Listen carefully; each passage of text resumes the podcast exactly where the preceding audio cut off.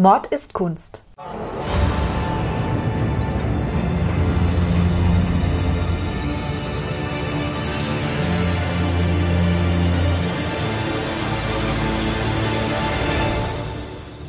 Blutige Morde und grausame Verbrechen. Für immer auf Leinwand gebannt. Kunst ist nicht immer etwas für schwache Nerven.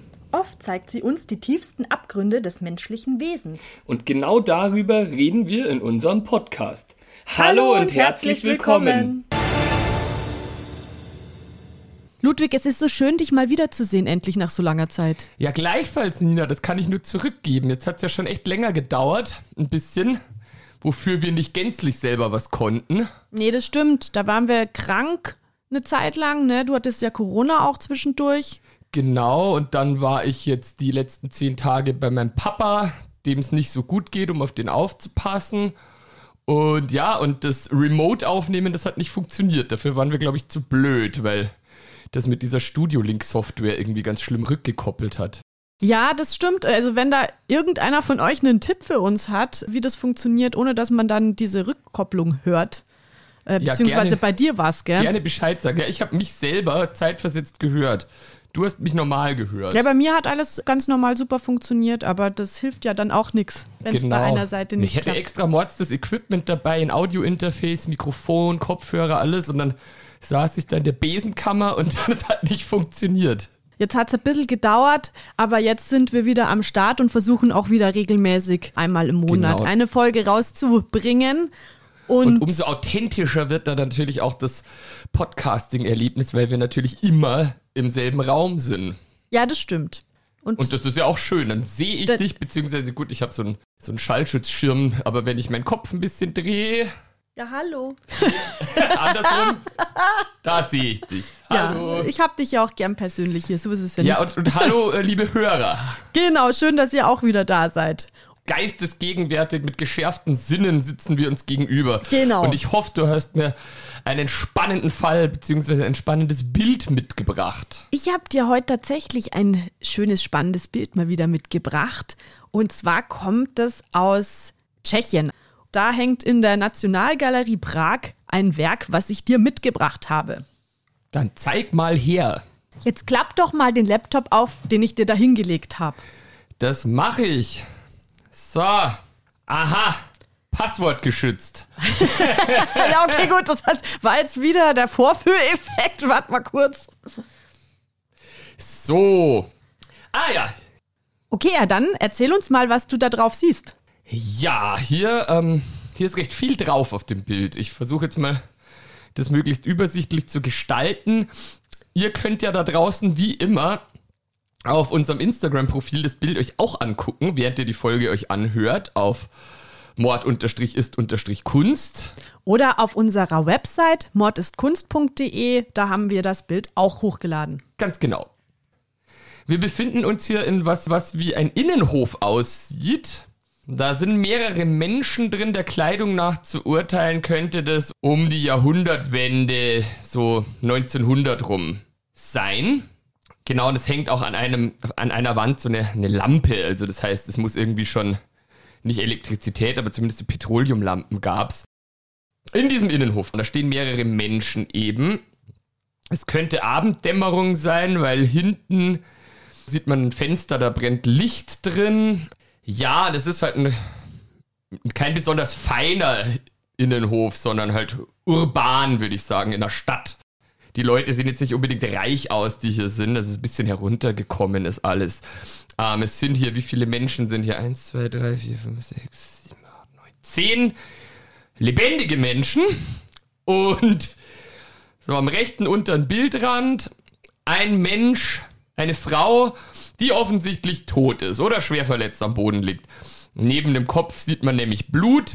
Also sie liegt auf dem Bauch, der Kopf ist zur Seite gedreht, am diese Frau, die hat so ein purpurrotes Kleid und ein weißes Top an, hat den Arm so ausgestreckt, der Kopf ist zur Seite gedreht, also die sieht aus, als könnte sie von einem Hausdach runtergefallen sein. Also man kennt ja diese weißen Linien so aus so CSI-Serien. So ungefähr liegt die ein bisschen da. Aber jetzt, wo ich genauer hinschaue, nee, die ist nicht runtergefallen, weil hinter der Frau ist ein Hauseingang und davor ist auch eine kleine Blutlacke. Das heißt, die hat sich vielleicht rausgeschleppt in ihrem Todeskampf aus dem Haus und ist dann da zusammengebrochen. Und guck noch an den Rahmen da von diesem Torbogen dahinter. Da ist auch noch ein Indiz. Ah ja, da klebt ein bisschen Blut an der Wand. Das heißt, sie ist neben dem Hauseingang ist eben dieser Torbogen und da ist sie wahrscheinlich durch den Torbogen durchgekommen, hat sich mit der blutigen Hand da noch abgestützt und ist dann da weiter gestolpert und dann schließlich zusammengebrochen. So könnte ich mir das vorstellen, genau. Und links im Bild sind eben diese lebendigen Menschen, die sich das Szenario angucken, beziehungsweise die Menschen gucken eher zu einem Mann, der da in der Mitte der Menschenmenge steht und auf die Tote zeigt und scheinbar irgendwas erklärt. Vielleicht sagt er, ah, die ist da gerade zusammengebrochen oder ah, ich war es fein nicht, aber schaut mal her, die ist tot. Neben dem Mann steht noch eine Frau, die sieht so hausmütterlich aus die hat die Hände gefaltet, ähm, als könnte sie nicht fassen, was da passiert ist. Es ist im Vordergrund ein kleines Kind, also nicht klein, es ist vielleicht zehn oder so, das schaut sich das auch an. Und die Leute schauen hier eher so neugierig eben auf die, auf die vermeintlich Tote. Und der eine Mann eben, der scheint da gerade was zu erklären und auf die Tote zu zeigen. Mhm, du hast es jetzt alles schon sehr gut beschrieben, vor allem auch diese Spekulationen, die du da in den Raum geworfen hast, was da passiert sein könnte. Das Bild wurde nämlich von Jakub Schikaneda gemalt, einem Prager Maler. Und der hat es im Jahr 1889 wohl begonnen, das Bild und dann 1890 auf der Internationalen Kunstausstellung in Berlin ausgestellt. Ah, da war ich ja mit meiner Zeitangabe 1900 super. ziemlich. Richtig super ähm, erkannt. Ha! Und das ist ein Riesenschinken. Also das Bild, das ist zwei Meter mal 3,20. Also das ist richtig groß. Es fällt also auch auf auf so einer Ausstellung. Ja, ich habe es auf dem MacBook-Bildschirm hier, da ist es nicht das so groß. Das ist ein bisschen kleiner, ja, aber wenn du da in der Nationalgalerie Prag stehst, also das ist schon ein riesiges wenn Werk. ganz nah hingehe, vielleicht erkenne ich noch irgendein Detail, warte mal. Aber das Wichtigste hast du eigentlich schon aufgezählt. Ah, äh, rechts neben der Toten liegt auf dem Boden noch so ein Hadern. Aber das könnte auch einfach sein, weil da ist ganz im rechten unteren Bildrand ist so ein, so ein Fass und das ist wahrscheinlich was zur damaligen Zeit eine Mülltonne war, weil da liegt auch weiterer Unrat daneben, so ein bisschen. Ich glaube, das hat nichts mit irgendwas zu tun hier. Wenn du so ein Polizeiermittler bist, dann würdest du das aber höchstwahrscheinlich auch aufnehmen. Genau. Ja. Das und dieses komische Brett, was da eben so liegt. Genau, und da sieht man noch was. Schau mal auf das Fenster. Ja, haha, ja, pass auf, das Fenster zur Rechten der Toten, das ist kaputt. Die rechte untere Scheibe, da ist ein Loch drin. Also vielleicht jemand einen Stein durchgeworfen. Also das kann jetzt natürlich was zu bedeuten haben, kann auch nicht, weil, wie du schon auch gesagt hast, der Hinterhof, der schaut generell relativ der Haut aus, also relativ kaputt und auch schmutzig, aber es ist zumindest etwas, was noch auffällt. Ja, aber manchmal sind auch einfach solche Scheiben halt kaputt gewesen. Auf dieser internationalen Kunstausstellung in Berlin, da haben das natürlich auch die Kunstkritiker der Zeit gesehen, dieses Bild, und die haben das ebenfalls als Detektivgeschichte interpretiert. Wenn man das sieht, dann soll der Betrachter quasi spekulieren, was ist denn überhaupt passiert? Und da ist es jetzt auch etwas, was wir schon ausgeschlossen haben, denn einige Kritiker, die haben gemeint, man musste auch überlegen, ist denn hier überhaupt ein Mord passiert oder war es eventuell Selbstmord durch einen Sprung aus dem Fenster? Also was ist überhaupt genau passiert? Und genau, aber das haben wir ja schon outgeruled, wie genau. der Engländer sagen würde indem wir gesehen haben, dass eben die Spuren so aus dem Innenhof rausführen, in dem die Frau liegt. Und was ich jetzt auch noch analysieren könnte, oder was ich jetzt analysieren werde, ist folgendes. Es ist jetzt ja eben dieser, was aussieht wie ein Handabdruck an dem Torbogen. Davor ist so eine kleine Blutlacke und die Frau liegt da und neben ihrem Kopf, äh, eher so neben ihrem Mund ist Blut. Das heißt, die blutet vermutlich aus dem Mund. Die könnte vielleicht irgendwie eine Verletzungen in der Bauchgegend haben, so ein Messerstich vielleicht, und da kommt es ja dann oft zu inneren Blutungen, was dazu führt, dass Leute dann aus dem Mund eben bluten. Das ist sehr gut, Ludwig, du bist ja wirklich ein Fuchs. Darauf bin ich noch gar ja, nicht gekommen, aber stimmt. Als Kind hier habe ich gemeinsam mit dem Hagenfloh, liebe Grüße, ja, liebe Grüße, ähm, ein Detektivbüro unterhalten. Ach. In der Nachbarschaft sind wir zwielichtigen Vorkommnissen auf den Grund gegangen. Deswegen weiß ich natürlich Bescheid. Da kann man die Nachbarschaft nur bedauern. Aber auf jeden Fall hat es dir jetzt definitiv weitergeholfen, dieses Wissen, weil es ist ein sehr guter Hinweis. Also nicht nur wir, sondern auch die Kunstkritiker haben spekuliert, was jetzt Jakob Schikaneder hier darstellt und uns zeigen möchte. Ja, und was man als Detektiv natürlich sich als erstes für eine Frage stellt, die ich dir jetzt auch gleich stelle, weil du hast ja das Bild ausgesucht und dementsprechend dazu auch vermutlich, hoffentlich recherchiert. Ein bisschen, ja. Wer ist die Tote hier?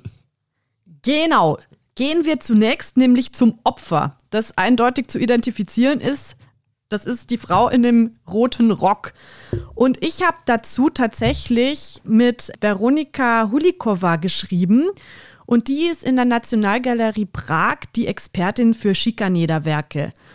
Sie hat auch eine Ausstellung 2012 über Jakub Schikaneder kuratiert dort und kennt sich deswegen natürlich auch sehr gut mit der neuesten Forschung aus. Und ich habe sie explizit gefragt, ob die Dame in dem roten Rock eventuell eine Prostituierte sein könnte. Wieso ich da drauf gekommen bin? Ah, weil Rot die Farbe der Sinnlichkeit ist. Genau, weil es ah. nämlich öfters so ist, dass Prostituierte in Rot dargestellt werden. Also Rot ist so, genau, das ist ja auch die, die Farbe einfach vom Rotlichtmilieu. Moulin Rouge. Und deswegen dachte ich mir, vielleicht ist es ja eine Prostituierte, die da zu Tode gekommen ist und es wurde in dem roten Rock dargestellt. Jetzt hat mir Veronika Hulikova zurückgeschrieben, dass es nicht sicher ist, aber dass sie auch absolut davon ausgeht, dass es eine Prostituierte ist, auch weil dieser Hinterhof nämlich identifiziert wurde in der jüngsten Forschung. Lass mich raten, der ist in Prag. Ja. Schikaneder, der hat immer in Prag gelebt, seit seines Lebens. Der ist in Europa sehr viel rumgekommen, aber die Stadt hat er eigentlich nie verlassen. Jetzt ist es vielleicht auch noch wichtig zu wissen, wann er gelebt hat. Und zwar ist er 1855 in Prag geboren. Also, so wie es halt Ludwig schon gesagt hat, das ist genau diese Stimmung, vor der Jahrhundertwende. Ja, und wenn man Jahrhundert. vor dem Bild tatsächlich steht und das so groß ist, wie du gesagt hast, das ist mir jetzt nämlich auch gerade noch aufgefallen. Unten links mhm. im Eck steht nämlich Schikaneder 1890. Ja, okay, was gut. Was man jetzt nicht sieht, wenn man, wenn man das auf dem, also nicht auf den ersten Blick sieht, wenn man das auf dem Bildschirm anschaut und also ihr lieben Zuhörer, ihr werdet das wahrscheinlich auch nicht sehen, wenn ihr das bei Instagram nur seht, das Bild, außer ihr zoomt hin und die Auflösung ist hoch genug, aber Seid versichert, es steht da drauf. Ja, also da haben wir jetzt absolut den Beweis, dass äh, die Jahreszahl stimmt. Dass es ein Hinterhof aus Prag ist, das wurde auch verifiziert anhand von Fotoaufnahmen, die es ja durchaus aus der Zeit auch gab. Und zwar lag dieser Hinterhof in der Spitalska Straße, Ecke Rabinska Straße zu diesem Zeitpunkt und die gehören zur Prager Josefow, zur Judenstadt. Du hast ja bestimmt auch schon äh, davon gehört, dass man die Juden meist in Ghettos in Städten untergebracht hatte. Also ich wusste das hauptsächlich natürlich aus der Zeit vom Dritten Reich, aber ich denke mir mal, so wie ich Menschen im Allgemeinen einschätze, dass die bestimmt nicht erst in, zur Zeit des Dritten Reichs scheiße behandelt wurden, sondern vermutlich davor auch schon. Richtig, und zwar eigentlich seit die Juden eingewandert sind, durften die nicht in den Städten wohnen, weil sie die Bürgerrechte nicht besaßen. Und deswegen haben sie in diesen Ghettos gewohnt, in äh, diesen Judenstädten. Und es war auch in Prag so. Und die Stadt wuchs quasi um dieses Ghetto herum, weil die ersten Juden, die sind im 13. Jahrhundert eingewandert. Und es ist natürlich dann im Laufe der Zeit gewachsen, diese Siedlung. Dieser Stadtteil Josefow, der war eben das Judenviertel. Und dort wohnte auch Jakob Schikaneder. Und Jakob Schikaneder, der kam eigentlich aus einer deutsch-tschechischen Künstlerfamilie. Also ein Vorfahr von ihm, der hat zum Beispiel das Libretto für Mozarts Zauberflöte geschrieben und war Schauspieler und Sänger. Und sein Großvater, seine Tanten und Cousinen, die waren auch alle so schauspielerisch singend und malend unterwegs. Also in der Familie hatte man durchaus Verständnis für die schönen Künste. Wie war das denn? War der selber auch Jude oder jüdischer Herkunft oder war das dann zu dem Zeitpunkt so, dass da halt eben auch andere Menschen gewohnt haben? Ja, die Schikan-Eders, die waren keine Juden, aber sein Vater, der war Zollbeamter. Also der hat nicht diesen künstlerischen Weg eingeschlagen, sondern wollte was Handfestes machen. Und der starb. Und zwar äh, starb der 1871.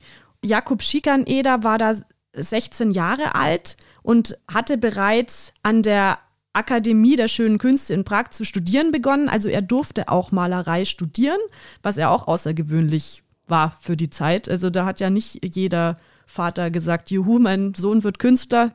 Das ist das immer ist noch. Heute, ehrlich gesagt, eben ist es, ist es auch so. Also man wollte schon immer, dass der Nachwuchs was Handfestes lernt, aber weil eben diese Familie so sensibilisiert schon für die Künste war, war das offensichtlich kein Problem.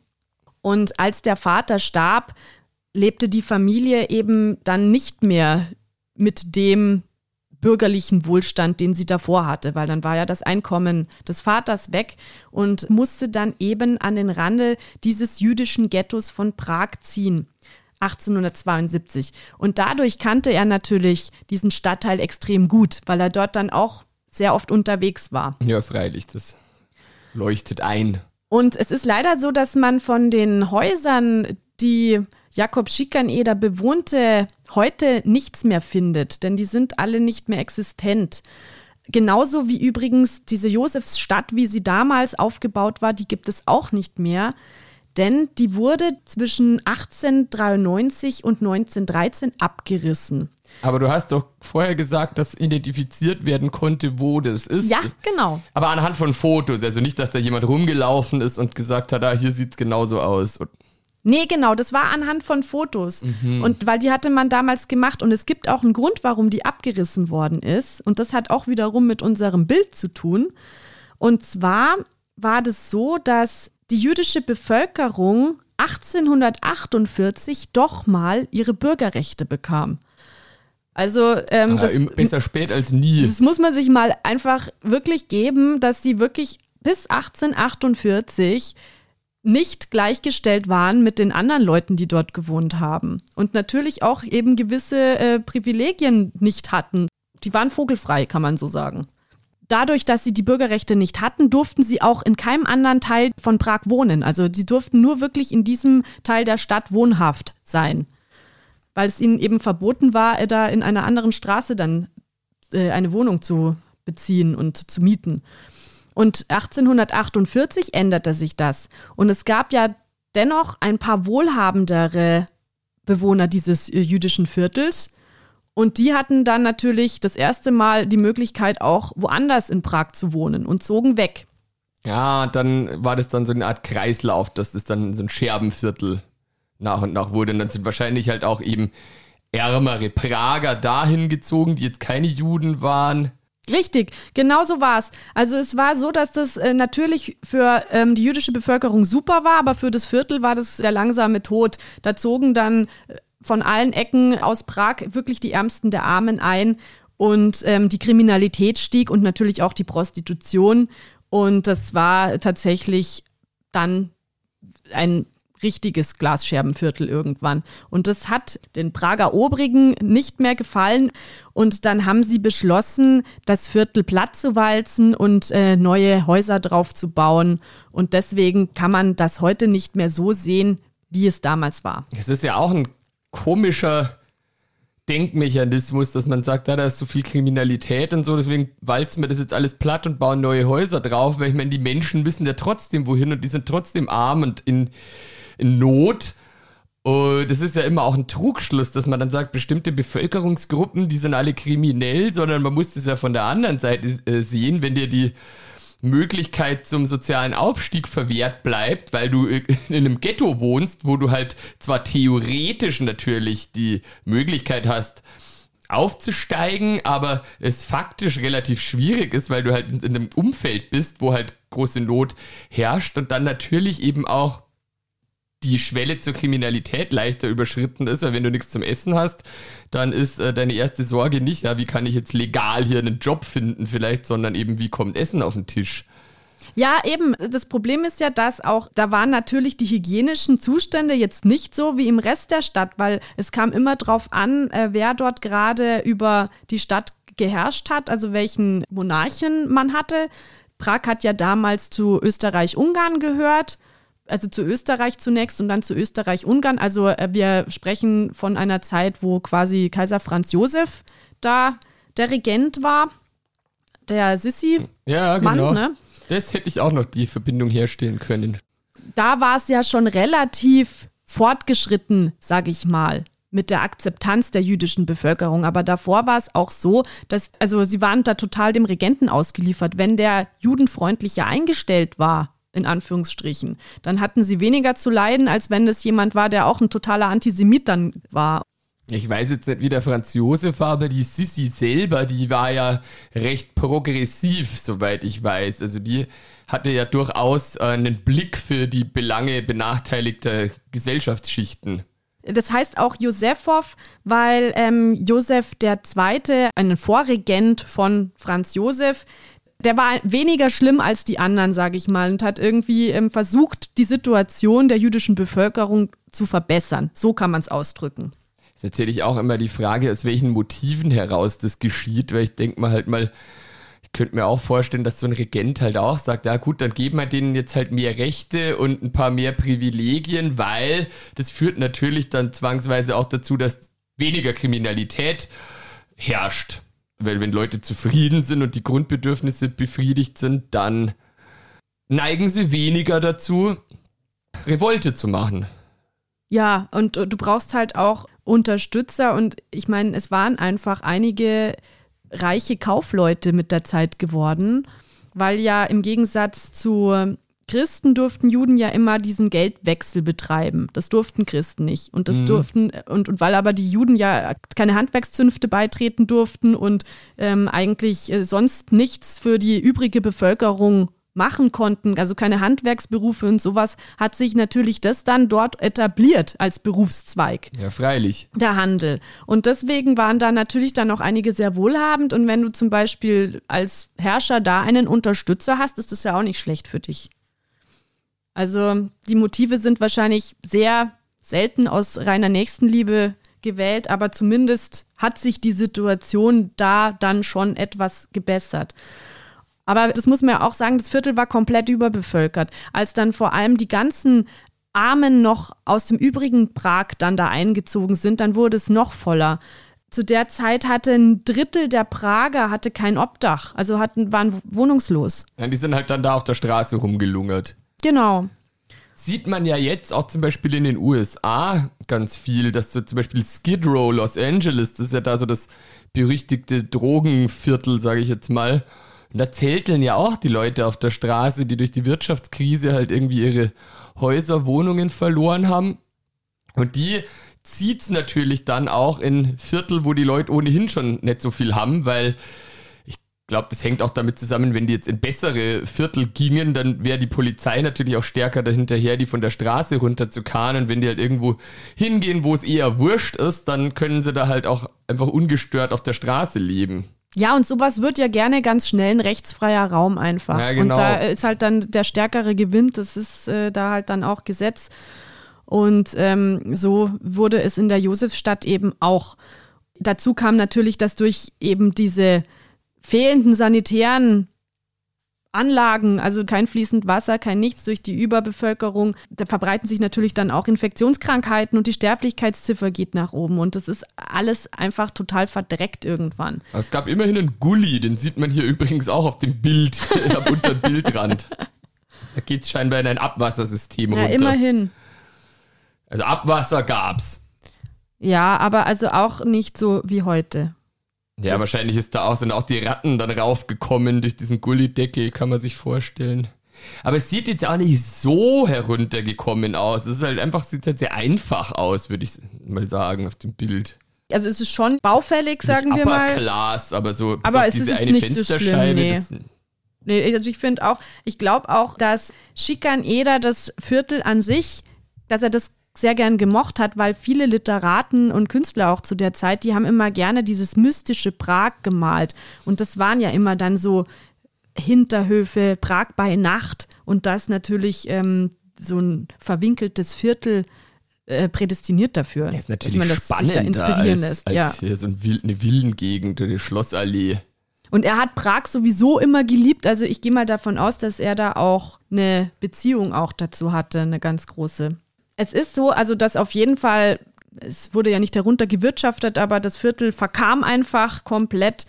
Und dann machten eben die Stadtväter den Deckel drauf, hatten dann auf diese Weise billigen Baugrund in bester Lage und konnten dann schön ein neues Viertel mit schönen Häusern und einer neuen Straße etablieren. Gentrifizierung. Ja, ja, genau. Das fing damals schon an. Und so das wie du es hier auch erlebst in deiner Wohnlage in, Ja, das stimmt. im Glockenbachviertel. Ja, schau dir das noch alles ganz genau an, weil in ein paar Jahren wird Ja, da bald sitzt du auch auf der Straße. Ja. ja, die Frage eben, das, was man sich dann immer stellt, ist, wo gehen denn dann die ganzen Leute hin? Weil da hat man sich garantiert nicht drum gekümmert, dass die irgendwo anders unterkommen. Also das heißt, dass dieses ganze Viertel, das wurde ja nicht umgesiedelt, sondern die wurden halt wahrscheinlich einfach vertrieben dann und komplett aus der Stadt raus. Ja, was heißt vertrieben, wenn die sich das halt auch, einfach nicht mehr leisten konnten und die Leute auf der Straße eben, wie gesagt, wenn, wenn da jetzt viele, das ist ja hier genauso, wo du wohnst, ich meine, da waren früher auch noch viel, viel mehr Gastronomiebetriebe und, und, und Lokale und je mehr wohlhabende Leute halt zuziehen, die dann sich beschweren, das ist ja, das habe ich ja immer besonders gern. Man zieht über einen Nachtclub drüber. Ja, und dann beschwert regt man sich dann, über den dass der Lärm. Nachtclub drunter ist. Ja, das ist schon albern. den es ja jetzt hier auch leider nicht mehr gibt, direkt hier unter deiner Wohnung. Nee, aber hier ist es ja einfach so, wer zahlt, schafft an. Also ich werde halt irgendwann äh, verdrängt, weil ich es mir nicht mehr leisten kann. Aber Ja, die eben. Leute damals, da ist ja der Bagger von, von Prag angerückt und äh, du, da würdest du ja überhaupt nirgendwo hingeschickt. Also dann konntest halt dein, dein Bündel nehmen und schauen, Ja, da Wo hieß du es dann wahrscheinlich, ihr habt jetzt schläfst. zwei Wochen Zeit und dann seid's weg. ja, wenn überhaupt. Also keine Ahnung, wie das da vonstatten gegangen ist, aber ich stelle es mir schon so vor, dass das einer brutalen Vertreibung geglichen haben ey, muss. gut, irgendwie muss das schon kommuniziert worden sein, weil das wäre ja auch, ich meine, man kann ja erwarten, dass, also wenn jetzt jemand hergeht und sagt, ich komme jetzt mit dem Bagger, also weg hier, dass sich die Leute dann auch wehren und das ist ja auch nicht im, im Sinne der, derjenigen, die diesen, diesen Abriss anschaffen, dass es dann da auch noch einen Aufstand gibt. Sondern da muss man ja schon irgendwie gucken, dass man die Leute in, in der einen Form oder der anderen befriedet. dieses Ghetto, das wurde 1893, wurde das angefangen äh, abzureißen. Also ich glaube nicht, dass man da so kulant war wie jetzt heute zum Beispiel. Wo man heute schon nicht besonders kulant ist, wenn man Mieter verdrängen Ja, möchte. klar, aber wie gesagt, ich glaube, das hat mit Kulanz nicht so viel zu tun, als dass es halt einfach sehr, sehr umständlich ist, Leute mit Gewalt irgendwo rauszutreiben, weil ja davon auszugehen ist, dass wenn du jemandem seine Wohnung wegnimmst, dass er sich dann auch wehren könnte. Gerade verzweifelte Menschen, die dann nichts zu verlieren haben, warum sollen die dann einfach sagen, ja, okay, dann gehen wir jetzt halt? Na gut, da hatte man ja aber auch ein Militär da, das ist bestimmt da auch mal durch und hat Präsenz ja, gut, gezeigt. Da hast also auch recht. Und da war es ja damals, wurdest du ja als äh, Angehörige vom Militär auch nicht unbedingt zur Verantwortung gezogen, wenn du einen Insassen aus so einem Armenviertel mit der Muskete. Ja, aber Also den, dennoch könnte ich mir vorstellen, dass die irgendwie zumindest versucht haben, den Leuten äh, weiß zu machen, dass sie jetzt irgendwo anders hingehen können, wo es bestimmt viel besser wird. Weil auch, wenn die Armee da kommt und die Leute, die sich dann mit Mistgabeln wehren, ist das ja unannehmlich und tendenziell eher Stress für die Machthabenden. Es ist ja auch was Positives, dass sie zumindest wenigstens die Synagoge und so ein paar Wahrzeichen dieser jüdischen Gemeinde erhalten haben. Die wurden nicht platt gemacht. Immerhin das. Aber zurück zum Genau, Bild. zurück Jetzt sind zum wir ja hier quasi drei Jahre vor dem Abriss dieses Viertels und du hast gemeint, es ist gut möglich, dass es sich hier um eine Sexarbeiterin handelt. Mhm. Aber es, du hast auch jetzt nicht wirklich gesagt, ob das gesichert ist. Also man weiß jetzt nicht, was der Künstler letztlich genau äh, darstellen wollte. Nee, also das Problem beim Shikan Eder ist, dass der ein sehr bescheidener Typ war und man eigentlich sehr wenig von ihm selbst so zu seiner Kunst weiß, weil er selber da nicht so viel drüber gesprochen hat, obwohl er ein, er wollte eigentlich ähm, schon in die Riege der bekanntesten Künstler Europas aufsteigen. Also das war immer schon sein Ziel. Aber Das, was wir von ihm wissen, das wissen wir eigentlich nur von Zeitgenossen oder von Kunstkritikern. Also da gibt es sehr wenig, was er selber so über sich gesagt okay. hätte, weil er einfach ein sehr zurückhaltender, bescheidener Mensch in dem Sinne war. Aber es ist ja auch nicht schlecht, wenn Kunst einfach der Interpretation des Betrachters offen ist. Wie heißt das Bild? Das Bild heißt Mord im Haus. Aber ja, das ist auch, auch sehr viel. Genau, also das, das, heißt Mord im Haus und äh, er, also Jakob Schikaneder ist natürlich in Tschechien sehr beliebt und bekannt. Da gehört er schon zu den bekanntesten Malern, aber jetzt hier im Ausland ist er jetzt äh, also nicht so ein Name. Ah, ich sehe es hier über der Datei, die du mir hier aufgemacht hast. Murder in the House. Genau. Das könnte auch ein, ein Rap-Song sein. Aber das Ding ist nur, weil wir nicht hundertprozentig wissen, ob das eine Prostituierte ist oder nicht. Also das, das Ding ist, die neuere Forschung hat das jetzt noch nicht rausgebracht. Aber mir ist dann noch was aufgefallen, was vielleicht doch dafür spricht, dass er sich an einem wahren Verbrechen orientiert haben könnte. Und zwar ist es eine zeitliche Koinzidenz zu einem anderen Fall, der sich zu der Zeit zutrug. Ah. Es ist ja so, ich habe ja vorhin schon mal erwähnt, dass Schikaneder sehr viel gereist ist. Also der hatte das Privileg, wirklich Europa zu besuchen, was ja auch außergewöhnlich war in der Zeit. Da ist man ja nicht so viel gereist als Otto Normalverbraucher. In München war er relativ lang.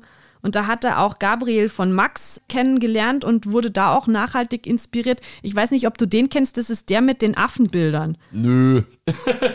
der hat in München gewohnt und der hatte ein Gehege mit Affen, weil er die studiert hat. Und da wird es heutzutage auch Probleme kriegen als Künstler. Ja, ja, das stimmt. Also das ist tierschutzmäßig nicht so ganz astrein, aber damals äh, ging das noch.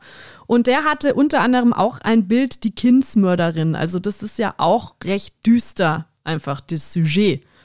Genauso. Aber war das eine, eine Äffin, die Kindsmörderin? Nein, nein, das war keine Äffin, das war eine Frau. Aber der war so eben für seine Affen bekannt da war eben Schikaneder in München und hat den studiert. Und dann reiste er aber auch nach England und Schottland und dort gab es 1888 einen Fall, der ist ja bis heute noch mysteriös. Ah, du meinst Jack the Ripper. Ja, richtig. Und zwar hat der ja von August bis November 88 im Londoner East End Prostituierte ermordet. Also das weiß man ja, dass er da auf äh, Prostituierte gegangen ist, explizit. Genau, das Londoner East End war ja eben auch so ein verrufenes Viertel und Prostituierte damals und heute ja ein Stück weit immer noch natürlich jetzt auch leider Menschen, denen häufiger statistisch Gewalt widerfährt. Das liegt einfach auch an dem Berufszweig und daran, dass das halt Leute auch oft nicht freiwillig machen und entsprechend dann auch nicht so ein soziales Netz um sich herum haben, dass da jetzt jemand schnell vermisst würde. Ja, genau, weil da halt einfach die Angehörigen auch meistens fehlen die haben keine Lobby in der Gesellschaft. Also deswegen äh, waren das damals schon leichte Opfer, sage ich jetzt mal. Ja, genau. Und da hat eben dieser Jack the Ripper, wo man immer noch nicht weiß, wer das war. Da gibt es ja verschiedene Theorien, aber man hat ja keine Ahnung, wer eigentlich dahinter gesteckt hat. Es gibt immer mal wieder irgendeine Doku, wo dann behauptet wird, ah, das war jetzt ganz bestimmt der und ich glaube auch erst vor nicht allzu langer Zeit mal wieder was gesehen zu haben, aber da wird dann immer, irgendjemand ist dann immer sicher, dass er es jetzt rausgefunden hat und dann kommt wieder der Nächste und sagt, ah, Moment mal. Aber wurde das nicht jetzt aufgeklärt? Nee, das wurde nicht aufgeklärt. Da gibt's, äh, es gibt verschiedene Theorien, wie gesagt. Also ich glaube, irgendwie so ein Badermeister oder sowas aus dem East End der ist so der Hauptverdächtigte Achso, ich im dachte, Moment. Ich dachte irgendwie so ein, so, so ein Totengräber. Ja, schau, kann auch sein. Also ich meinte, ich hätte so, einen, so von einem Bader gelesen, der da relativ ich bin da jetzt auch nicht, nicht so up to date oder habe es jetzt so präsent, um da eine sichere Aussage treffen zu können. Aber es gab mehrere konkret Verdächtige ähm, auf jeden Fall, die das gewesen sein könnten. Manche wurden dann halt wieder ausgeschlossen, etc weiß jetzt auch nicht, ob irgendwas DNA-mäßig da jetzt mal gemacht wurde und ob das dann schlüssig war. Man kann es nicht sagen, wer genau dahinter steckt. Bis heute nicht. Die Spurenlage ist nicht ha, ergiebig genug. Jetzt pass auf, hier lese ich es gerade. Rätsel um Jack the Ripper gelöst. Forscher weisen DNA auf Beweismittel Verdächtigem zu. Forscher vermuten, Jack the Ripper hieß in Wirklichkeit Aaron Kosminski, Forscher aus Liverpool, wo wir übrigens am Wochenende oh hinreisen werden, ja, das stimmt. haben den Schal also irgendein Schal, jetzt noch einmal genau auf den Abroben untersucht, bla bla bla. Ja, aber es ist nicht dieser Bader. Und hier genau drunter sehe ich, ich habe es jetzt halt gegoogelt, Jack the Ripper Rätsel doch nicht gelöst. Also genau, es ist, wie wir schon gesagt haben, ähm, scheinbar doch nicht so klar. Aber was ich jetzt für eine Frage habe, die sich mir stellt, ja. ist natürlich, wir sind ja hier in Prag und nicht im Londoner East End. Ja, ja, das stimmt schon. Aber wenn äh, Jakob Schikaneder nach England und Schottland gereist ist, dann kann man auch davon ausgehen, dass er irgendwie ein paar Brocken Englisch dann gelernt hat und aufgeschnappt hat. Und ich gehe mal davon aus, dass er ähm, definitiv von dem Fall in der Zeitung gelesen hat, weil ähm, der ging ja um die ganze, also der ging ja in ganz Europa um. Also da, ja, genau, das war das nicht war auf England die, beschränkt. Da war ja die, ähm, waren ja Tageszeitungen, zu, zu der Zeit gab es die schon eben. Und das dann natürlich ein beliebtes, wie sagt man, ja, das wurde sofort das Boulevardthema genau, du weil es natürlich. Genau, das war ja. im Boulevard, da standen ja dann die Zeitungsjungen auf der Straße, extra Blatt, extra Blatt und, und wenn die dann natürlich hier grausamer Mord, dann haben die Leute denen natürlich eher eine Zeitung abgekauft, als wenn die gesagt hätten, na, schon wieder nichts passiert. Eben, das war ja auch pressemäßig ein relativ großer Aufreger und glaube ich auch wieder so eine Art äh, Sternstunde der Regenbogenpresse, so eine der ersten, weil das natürlich sehr ausgeschlachtet wurde, ganz sensationsheischerisch. Jetzt hast du nämlich noch ein Indiz, was mich bestätigt, dazugetragen, Ludwig, unfreiwillig.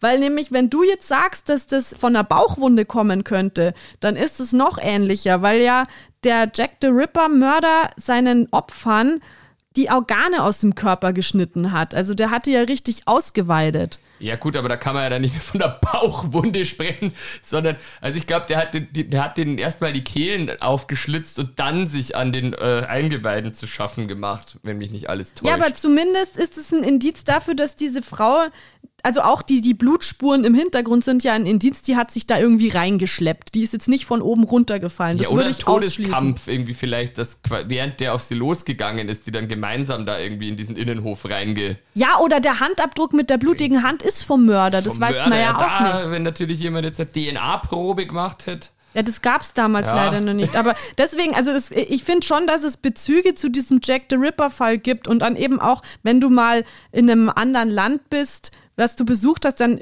irgendwie interessiert dich ja auch, was da dann vor sich geht, vor allem wenn du länger da gewohnt hast. Und wenn der eine Zeit lang sich in England aufgehalten hat, dann hat ihn bestimmt da auch das, was in der Presse stand, interessiert. Also, also meinst du? Yeah. Also, also, es ist jetzt aber nicht so, dass irgendwie vergleichbare Fälle in Prag stattgefunden hätten, sondern dass es dann eher so wäre, dass sich der Schickerneder hat inspirieren lassen von diesen Mordfällen und das dann quasi in seiner Fantasie auf das Viertel, in dem er selber gewohnt hat, übertragen hat. Ja, das ist jetzt, also Oder das ist jetzt meine Theorie. Prag wahrscheinlich auch irgendwann genau. mal eine Prostituierte ermordet worden sein wird. Richtig, also es gibt halt tatsächlich zu der Zeit, als das Bild entstanden ist, in Prag selber keinen vergleichbaren Mord, wo man jetzt sagen kann, ähm, das hat er gelesen und äh, hat daraufhin das Bild gemalt. Jetzt ist es aber so, dass in so einem Viertel viel passiert ist. Viele Mordfälle und wahrscheinlich auch viele Prostituiertenmörder. Oder nicht nur wahrscheinlich, sondern ziemlich safe.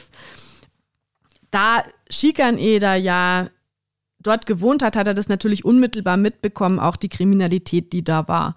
Und das ist natürlich auch etwas, was als Inspiration in dieses Bild hineinspielt. Hinzu kommt noch, dass ähm, Jakob Schikaneder wird von seinen Freunden so beschrieben, als dass er wirklich extrem angefasst war vom Schicksal von Frauen zu seiner Zeit.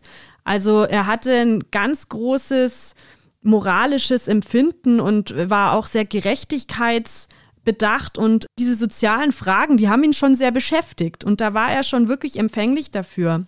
Hinzu kommt auch, dass er selber auch einiges erlebt hat, einfach in seinem Leben. Also er hat auch zum Beispiel ein Kind verloren, das ist nach der Geburt äh, gestorben. Dann hat er seinen Vater sehr früh verloren. Also da war er einfach auch schon ein bisschen sensibler für Schicksale, sage ich mal. Es ist auf jeden Fall so, dass er definitiv eben diese Sozialkritik zeigen wollte, weil er hat in seinem Werk ähm, sehr oft Frauen dargestellt und zwar meist eben in einem sehr verzweifelten Zustand. Und das kann er wirklich extrem gut. Also er hat alte Frauen zum Beispiel gemalt, wo du wirklich diese Hoffnungslosigkeit und die Verzweiflung im Blick sehen kannst. Das ist ganz krass, wenn man sich seine Werke anschaut.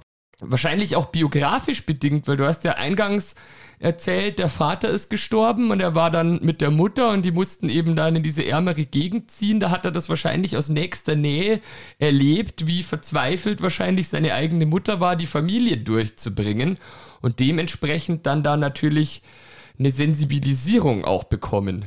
Ja, bestimmt. Das war damals auch ähm, ein Kunstzweig, der relativ beliebt war bei jungen Künstlern. Er hat es auch bei dem Gabriel von Max in München zum Beispiel gesehen. Also so eine Melancholie in den Bildern und auch bei den Menschen. Er hat Prag als Kulisse genommen und hat da seine verzweifelten Frauen hineingesetzt. Man kann quasi in seinen Bildern das alte Prag wiederfinden und aber auch die soziale Stellung von diesen Frauen, denen es ja damals also wirklich, da ging es noch schlechter als heute. Heute geht es ihnen streckenweise in äh, vielen Ländern auch noch nicht gut. Ja, Minderheiten und Frauen ist ja nach wie vor so, dass da noch nicht ein Zustand hergestellt ist, wo man sagen könnte, das ist jetzt alles schön und gerecht. Genau.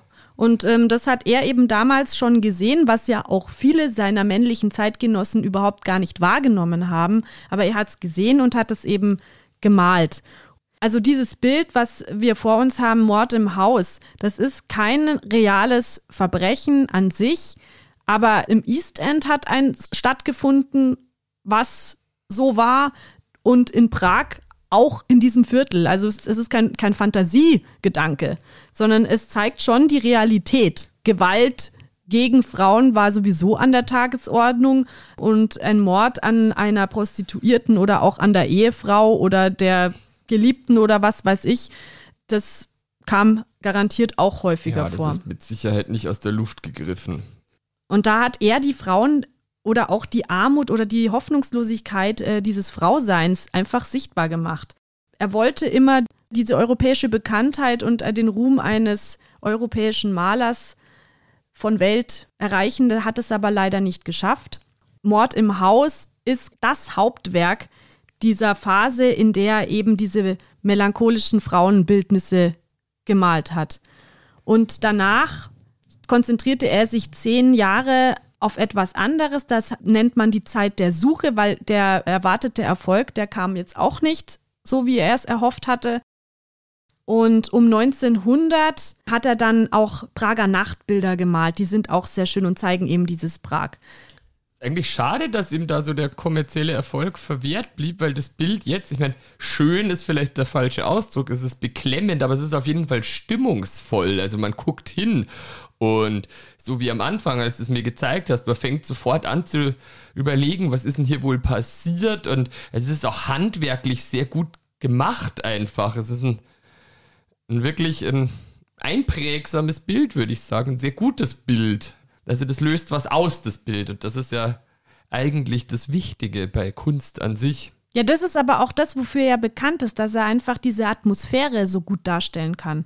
Diese Prager Atmosphäre und dieses Beklemmende auch in diesem Bild, das ist so das, wofür er auch bekannt ist. Aber das Problem ist halt eben, er, er hat jetzt nie den Bekanntheitsgrad jetzt von einem Monet oder so erreicht. Also vielleicht war er auch einfach zu bescheiden. Vielleicht muss man sich einfach anders verkaufen.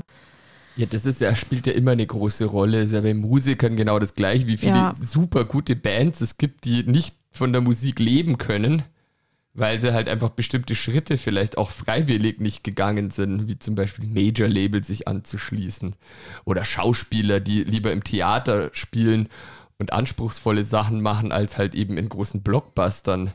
Ja, und wenn er so bescheiden war, dann hat er es halt auch wahrscheinlich nicht gerne gemocht, sich so anzubiedern und so Werbung für sich zu machen, kann ich mir auch vorstellen. Das kann ich auch gut nachvollziehen. Das ist ja, das ist ja auch ätzend. Ja.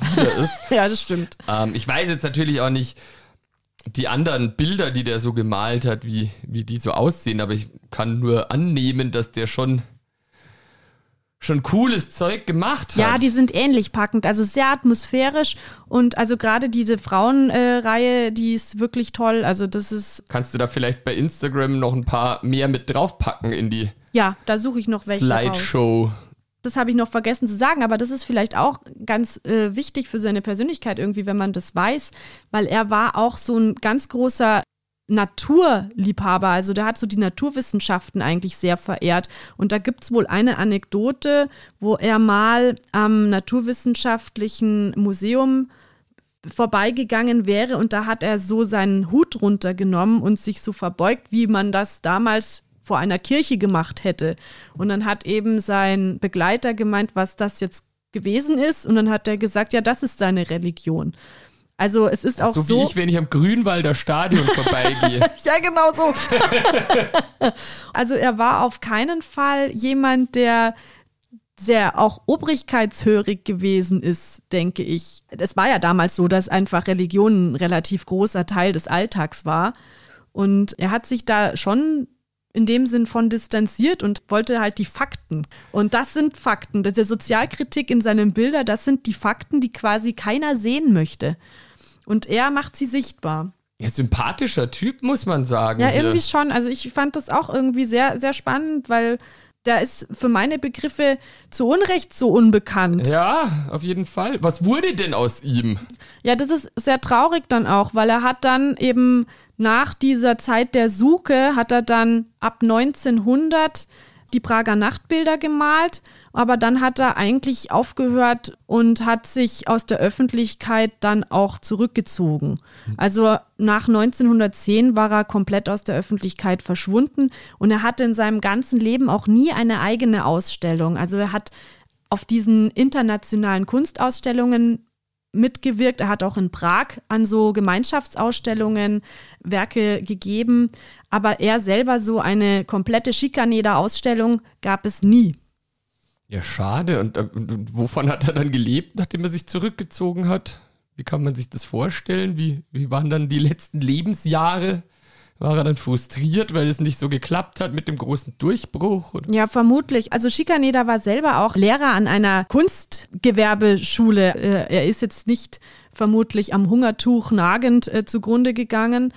Aber er war dann halt irgendwie enttäuscht und mochte dann auch nicht mehr raus. Und war dann Rentner die nachfolgende Generation von tschechischen Künstlern, die kamen dann halt auch nach. Und er hat dann gemerkt, dass das halt komplett was anderes ist, als was er eigentlich machen möchte oder was, was seine Kunst zu bieten hat. So. Und das hat ihn wahrscheinlich auch weiter frustriert. Und dann hat er eben bis zu seinem Tod auch nie wieder Bilder öffentlich ausgestellt und ist dann sehr plötzlich am 15. November 1924 in Prag gestorben. Da war er hm. 69 Jahre alt. Ja, schade. Ja, ich finde es auch schade, weil irgendwie war das ein, ein, ganz cooler Typ, wenn man das jetzt so von dem kurzen Einblick so ja. sagen kann. Ich habe ihn gerade gegoogelt, der sah ein bisschen aus wie Salvador Dali. Ja gut, Salvador Dali war ein bisschen exzentrischer, das eben. Aber so mit dem Bart und auch die Gesichtszüge. Können wir vielleicht auch noch mit hochladen. Das, da kann man ja, sich das was vorstellen unter diesem Mann. Genau, ich Weil hoffe ich muss auch. sagen, das, was du mir jetzt erzählt hast, ähm, wie gesagt, ein zu Unrecht verkannter Künstler.